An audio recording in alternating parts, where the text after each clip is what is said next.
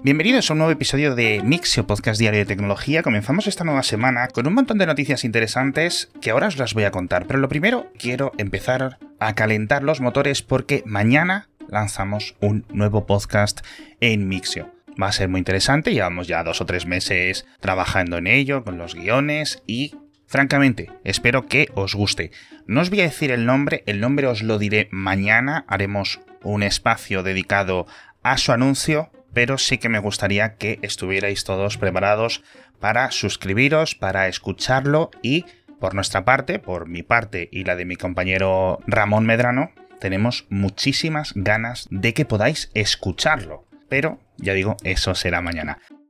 Nos vamos con las noticias. La primera es un cambio sorprendente de políticas internas eh, de Facebook o de políticas de uso, y es que sus dispositivos de realidad virtual, las gafas Oculus, ahora se van a poder utilizar a partir de los 10 años de edad en vez de los 13 que era el límite de siempre en este tipo de productos, al menos tanto los de Meta como los de otros fabricantes.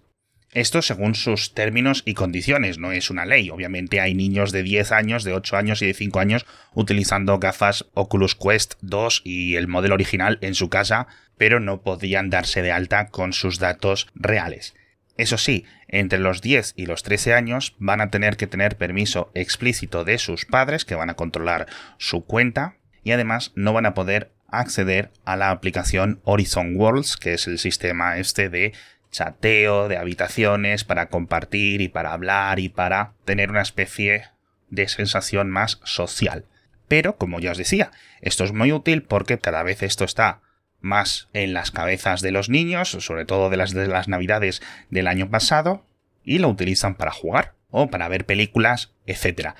Sí es cierto que esta reducción de edad inicial es algo polémico, porque no hay un consenso médico claro a día de hoy sobre los efectos, tanto a nivel neuronal como a nivel oftalmológico, es decir, por ejemplo, del desarrollo de miopías o diferentes afecciones oculares. Pero de nuevo, vuelvo a insistir, esto es responsabilidad de los padres, no de Facebook. Facebook no puede hacer mucho si tú dejas a tu hijo jugar con este tipo de productos, tenga 12 años o 15 o 5. Va a ser un caso muy debatido, vamos a ver si hay algún tipo de norma o limitaciones a nivel de los gobiernos que puedan ir surgiendo dentro de esta industria de la realidad virtual, como la hay en el uso de determinados videojuegos o de su venta, películas, etc. Y sobre todo de cómo responden otros fabricantes ante esta medida de Facebook.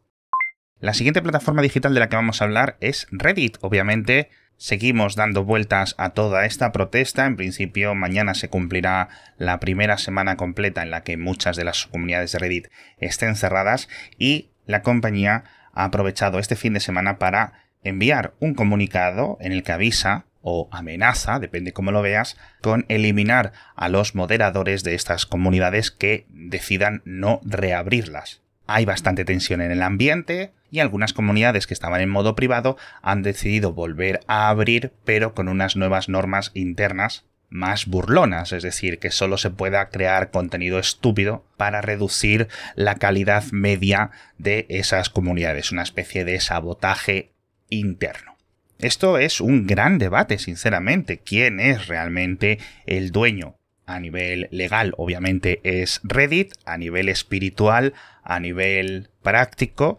podríamos considerar que son los moderadores o los usuarios o la interacción entre los moderadores y los usuarios. Entonces vamos a ver cómo funcionan este tipo de medidas, porque los sistemas de moderación de Reddit son algo particulares, y muy diferentes al resto de las grandes plataformas digitales como Instagram, como Facebook, como Twitter, etc. Que por cierto, ya sabéis que a perro flaco todos son pulgas y ahora el grupo de criminales de ransomware Black Cat ha asumido la autoría del ataque que sufrió Reddit en febrero. Comentan que si no les pagan la cantidad que piden de 4 millones y medio de dólares, filtrarán los datos que consiguieron en aquel ciberataque, que dicen que son unos 80 gigabytes en formato comprimido. No sabemos muy bien qué es lo que contienen. Por ejemplo, podría ser código fuente, podrían ser datos personales de los usuarios, podrían ser datos internos, etc. Y además, pues como ya son tan oportunistas esta gente, aprovechan para ponerse de lado de las protestas y pedir la dimisión del CEO de Reddit. En fin. Otra cosa que también llega con mucha oportunidad, un poco sospechosa o bastante sospechosa, es un nuevo estudio que os vais a cruzar bastante estos días, que afirma que la conexión a Internet es mucho más importante que el agua caliente para el 78% de los españoles. Como digo en el boletín, no dudo que haya un debate importante sobre la pirámide de nuestras necesidades, ¿no? Podemos hacer los chistes y los memes y el humor que queramos sobre poner el wifi por delante de prioridades como comer o beber, pero que un 78% lo pongan por delante del agua caliente es algo preocupante. Si es cierto que España es un país donde cada vez suben más las temperaturas y alguno habrá dicho, bueno, mira, total, si siempre hace calor, pues tampoco es tan importante. Y entonces es cuando me ha dado por ir a mirar quién había hecho este sondeo y resulta que lo han hecho en la empresa alemana de Polo, que no sé si os sonará a muchos porque es un fabricante de repetidores Wi-Fi, repetidores PLC y demás, con lo cual, jolín, es un poco curioso que un vendedor de aparatos de conexión a Internet y de conexiones locales acabe saliendo con una estadística similar. Si mañana me viene un grupo industrial que fabrica calentadores de agua, me dirá que la gente prefiere un buen baño caliente a tener una buena wifi. Así que con este tipo de sondeos, pues yo siempre soy muy escéptico, pero oye, ahí están las estadísticas para quien las queráis mirar. Y hablando de mirar, todos los que utilicéis Instagram vais a tener un cambio muy importante esta semana porque se abre para todos los usuarios la funcionalidad de canales que permite a cualquier usuario de Instagram enviar un mensaje a todos sus seguidores a la vez, de la misma forma que cuando publicas algo en Twitter que le llega a todo el mundo, o a los canales de Telegram, o los canales que también Facebook está implementando dentro de la propia aplicación de Facebook y en WhatsApp, como comentábamos la semana pasada. Yo creo que esto lo van a utilizar muchísimo los deportistas, los cantantes, los políticos, las grandes cuentas seguidas de Instagram para tener una conversación mucho más fluida, porque al final esto está basado en texto, aunque puedes enviar pequeñas imágenes, etc. Pero la verdad es que a pesar de que creo que hay mucho potencial, no sé cómo va a responder el público o los demográficos principales de Instagram. No sé si será algo que triunfe como triunfaron las historias, que en su momento fueron algo polémicas, o si incluso esto va a ser compatible con esta nueva aplicación, el proyecto P92, el proyecto Barcelona, este sistema de clon de Twitter basado en las identidades de Instagram que se supone que Facebook está a punto de lanzar. No sé si ambas cosas irán de la mano, tendría muchísimo sentido, pero no han dicho nada. Y hablando de desarrollos, nos vamos al patrocinador de esta semana que tenemos una empresa que repite con nosotros, que es Randstad Technologies, la división de consultoría IT del grupo Randstad, que te ayudan en la gestión e implementación de servicios tecnológicos especializados, como por ejemplo la automatización de procesos o la gestión de datos, tanto de tus clientes como de tus proveedores, siempre hay que tenerlo muy bien asegurado, sobre todo por las legislaciones que van cambiando tan rápido y Randstad Technologies permitirá a tu empresa alcanzar pues nuevas cotas de desarrollo, más nuevas envergaduras, porque pone a tu disposición 15.000 profesionales especialistas capaces de ejecutar cualquier proyecto de IT. Esta semana os iré contando muchísimas más cosas sobre todo lo que ofrecen en Randstad Technologies, que me consta que tengo lectores y oyentes también dentro de la empresa, así que con más motivo. Pero mientras tanto, para descubrir todo lo que puede hacer Randstad Technologies por tu negocio, entras en randstad.es y puedes descubrirlo por tu cuenta.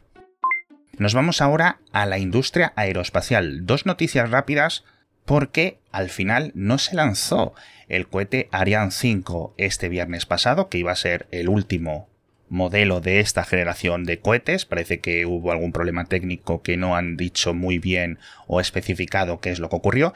y el sábado por la noche tampoco se lanzó el Miura 1. Estábamos ahí en directo a las dos y pico, casi tres de la mañana. Había gente en las playas viendo el lanzamiento en directo, hicieron la cuenta atrás y cuando quedaban 25 centésimas de segundo, los sistemas de seguridad del cohete autoabortaron el lanzamiento. Parece que alguno de estos sistemas umbilicales no se consiguió despegar o desconectar de la parte superior del cohete y nos quedamos con las ganas de verlo despegar, pero esta es la vez que más cerca han estado de lanzarlo. Parece que no hubo daños, que todo funcionó a nivel de seguridad como se esperaba, a pesar de que pudimos ver algunas llamas iniciales en la parte inferior del cohete, pero, como siempre, mejor esperar y que el primer lanzamiento sea todo lo que se espera, tanto de este cohete, que será su primer lanzamiento, como del Ariane 5, que será su último lanzamiento, que también sería muy triste que se despidiera con algún tipo de fallo técnico. Hablamos también de la nueva construcción de un puerto comercial de lanzamientos en Hainan, en el sur de China, en esta isla donde está el Cabo Cañaveral chino, la diversa serie de estaciones de lanzamiento de Wenzhou, y la están construyendo muy rápido porque además el gobierno chino quiere aprovechar para que muchos lanzamientos que tradicionalmente iban desde Jinchuan en el desierto del Gobi pasen también a la isla de Hainan, que al final está en una latitud mucho más favorable y sobre todo evitará que sigan cayéndose los cohetes sobre zonas pobladas, porque al final acaban cayendo al mar. Esa es la gran ventaja de las zonas de lanzamiento de Cabo Cañaveral, de Kourou y de las propias de Wenchang. Así que tiene sentido que eso se expanda y que cada vez vaya a más. Tenemos una noticia bastante rocambolesca por parte de la Marina de Irán, que decían que habían desarrollado el primer procesador de algoritmos cuánticos, pero realmente estaban enseñando algunos altos cargos militares una pequeña plaquita con procesador ARM, lo cual ha sido un poco ridículo, pero a pesar de que a mí me gustaría, como siempre, hacer burla cuando un gobierno intenta engañar a sus ciudadanos con capacidades técnicas que no tienen, es posible que haya habido algo de mentirijilla, algo de decoración excesiva de lenguaje, porque parece que a lo que se referían con algoritmos cuánticos era una cosa relativamente sencilla. No sé cuántos lo conoceréis, yo francamente no lo conocía hasta que me he puesto a investigar al respecto, que es el QPSO LSTM, que es una combinación de múltiples algoritmos que se utilizan para el control de desplazamientos, control de movimientos. Por ejemplo, hay empresas que lo utilizan para controlar sus bicicletas compartidas en ciudades, también se utiliza en el mundo comercial para evaluar el tráfico de barcos y es precisamente lo que decía la Marina iraní que es para lo que lo iban a utilizar, para vigilar los movimientos de los buques enemigos. ¿Cuál es el problema? Pues que QPSO no es ningún tipo de algoritmo cuántico. La Q sí es de cuántico, pero eso es una inspiración. El algoritmo es relativamente sencillo, pero simplemente está inspirado en algunas propiedades del mundo cuántico, a nivel de que fue el germen de algunas de sus ideas. Entonces, a pesar de que parte de la prensa iraní hable de ridículo internacional y que haya muchos titulares por ahí raros, sí es cierto que hay una posibilidad de que pueda haber sido una simple exageración. Aunque claramente lo que sería una mentira es el primer procesador de algoritmos cuánticos. Pues os vuelvo a decir que esto del QPSO lleva 15-20 años dando vueltas en el mundo académico y que no tiene nada que ver con los ordenadores o la computación cuántica algunas cositas más en las notas del episodio y en el boletín. Ya sabéis que todo lo que cuento os lo dejo escrito en las notas del episodio para que tengáis todos los enlaces y las referencias que necesitéis. Y con esto me despido por hoy. Ya sabéis que mañana va a ser un día muy especial porque presentamos este nuevo podcast Ramón Medrano y yo. Así que por favor, estad muy atentos porque creemos que os va a gustar mucho, mucho.